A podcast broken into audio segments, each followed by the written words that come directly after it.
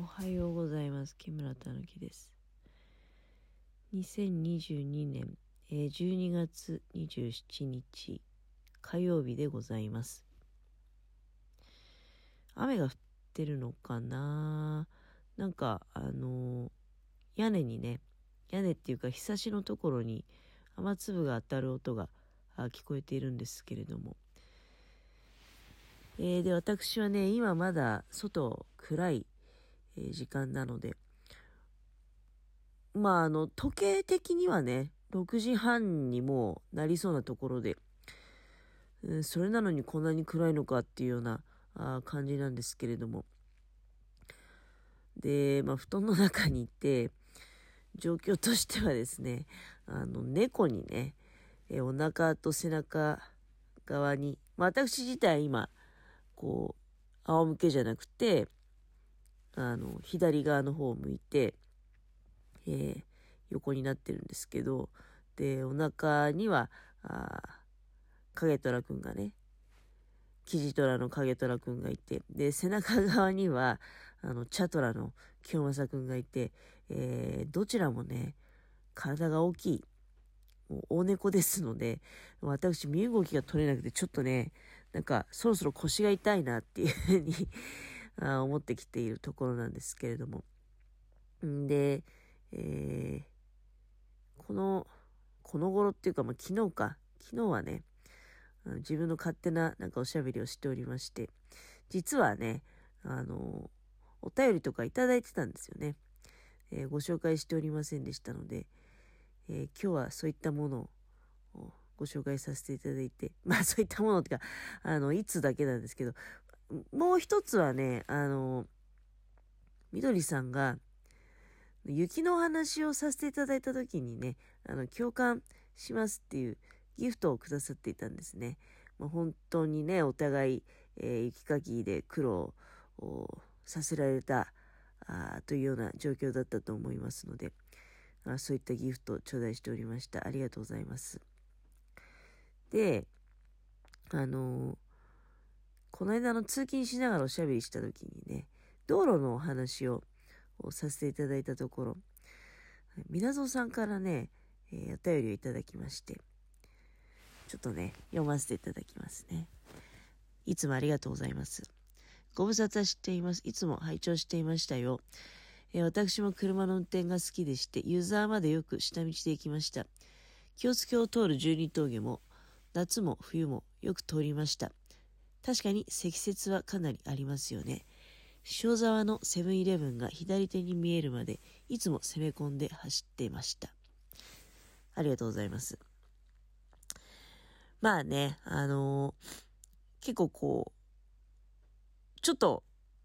そういう風にね、攻めた走りをしてみたくなる道路っていうのもわかる気がいたします。すごくカーブが多くてね。で、まあ、そうだね、思えば、自分が子供の時には、お父さんが運転する車に乗るわけじゃないですか。結構ね、乱暴な運転してたよなっていう、なんか気がいたします。そうだね、なんかあの、いや、危ないとは思いますよ。あんまりね。やっぱり、でも、自分の印象だと、そうね、その、通行する時間帯によってはそんなにね、あの、車通りが多い道ってことじゃないんだよね。うん。だから、結構やっぱり、あの、急いでるとね、うん。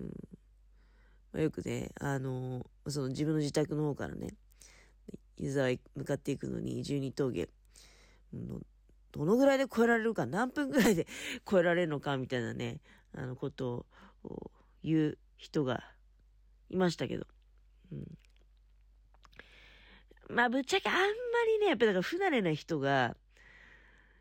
なんかあまりにもね、ちょっとゆっくり走ってると、大丈夫かなって、なんでここ来ちゃったんだろうっていうふうに思っちゃう。思っちゃうこともあるよね。うん、でも、まあ最近どうなんだろう多少整備されて、多少は改善されてるんですかねこの頃あんまり、本当に、もうどのぐらい十二峠行ってないかな少なくとも、少なくともそうだね、もう、7、8年は取ってないと思います。うん。あの、なんていうの、12峠を利用して、ユーザー方面に抜ける必要がない。うん。あの、まあそうだね。必要ないよな。まずもう新潟市から、じゃあユーザー方面に行こうって言ったら高速で行くのがね、一番正解だと思うので。うん。いや、延々と下道で行ってもいいんだけど、そうすると、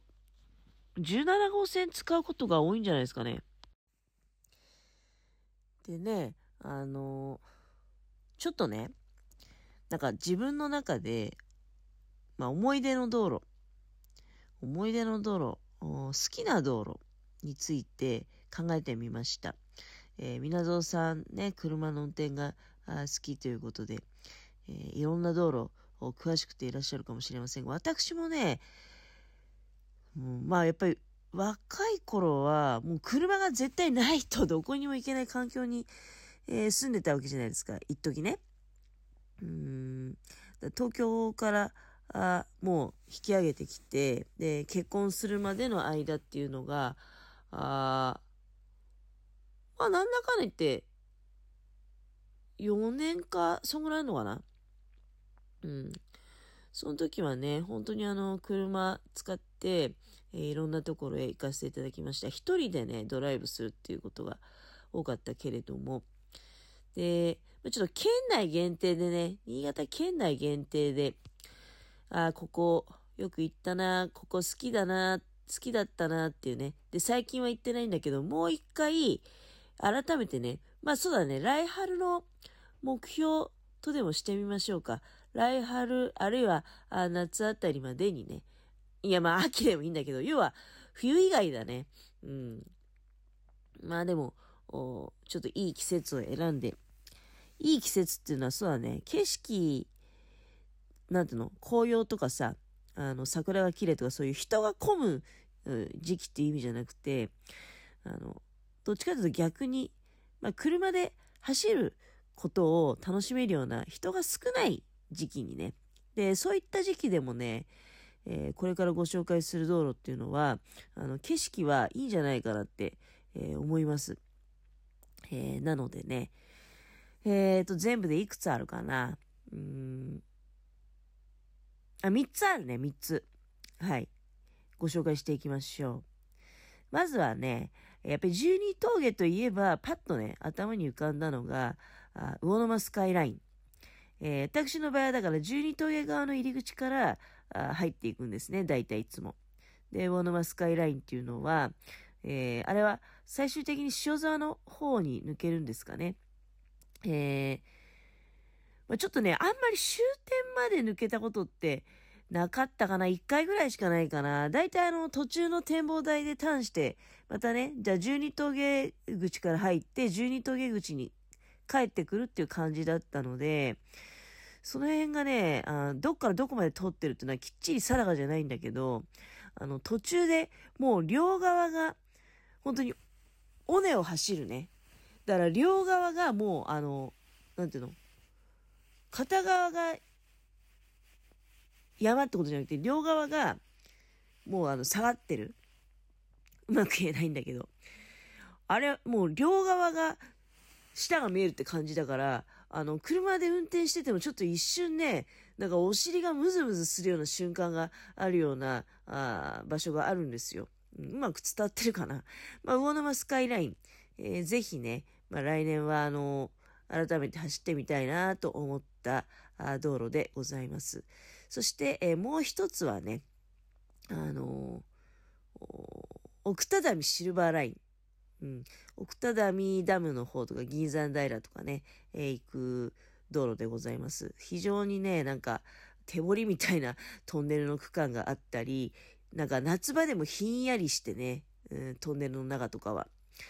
で、その抜けた先の奥多摩ダムとかもね、見どころが、まあ、いっぱいございまして、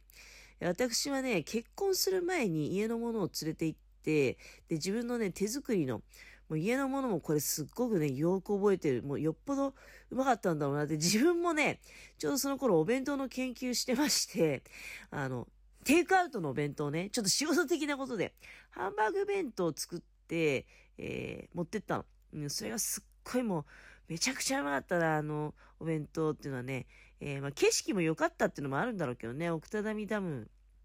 あの、奥多摩この湖畔のところでね、ハンバーグ弁当を食べたっていう思い出と、で、帰りはね、しおり峠使ったのね、私、無謀にも。で、しおり峠はもうとんでもない道路なんですよ。入り口にね、あの、初心者は通らない方がいいということが明記されているような道路でございます。でも実際ね、もう枝を降りながら 車に枝がぶつかるんじゃないかっていうような感じで、えー、通るような道なんですけれども。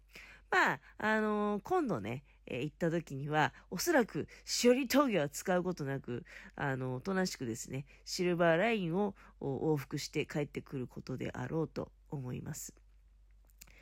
え、最後にですね、え、もう一つ、これはまあ、あの、おなじみなんですけれども、よくもう今ね、逆に弥彦とかに行く時によく利用させていただく道路でございますといえば、あどこなのか、もうお気づきの方もいらっしゃることでしょうが、越後七浦シーサイドラインでございます。えー、こちらもすごくね、あの祈願っていうのかな、海岸沿い一部ね、えー、まあ、あれ角田浜のあたりということでいいのかな。あの、変わった形の岩なんかもあっ、て、えー、すごくいいんですね。で、全体的に言うとね、まあ、そこも日本海夕日ラインっていうんだけど、日本海夕日ラインっていうのはすごく長い、新潟の海岸沿いのところをずっと指すんですけれども、北の方に行くとね、笹川流れっていうところも非常にこう、祈願、珍しい形の岩の海岸で、えー、有名なところでございます。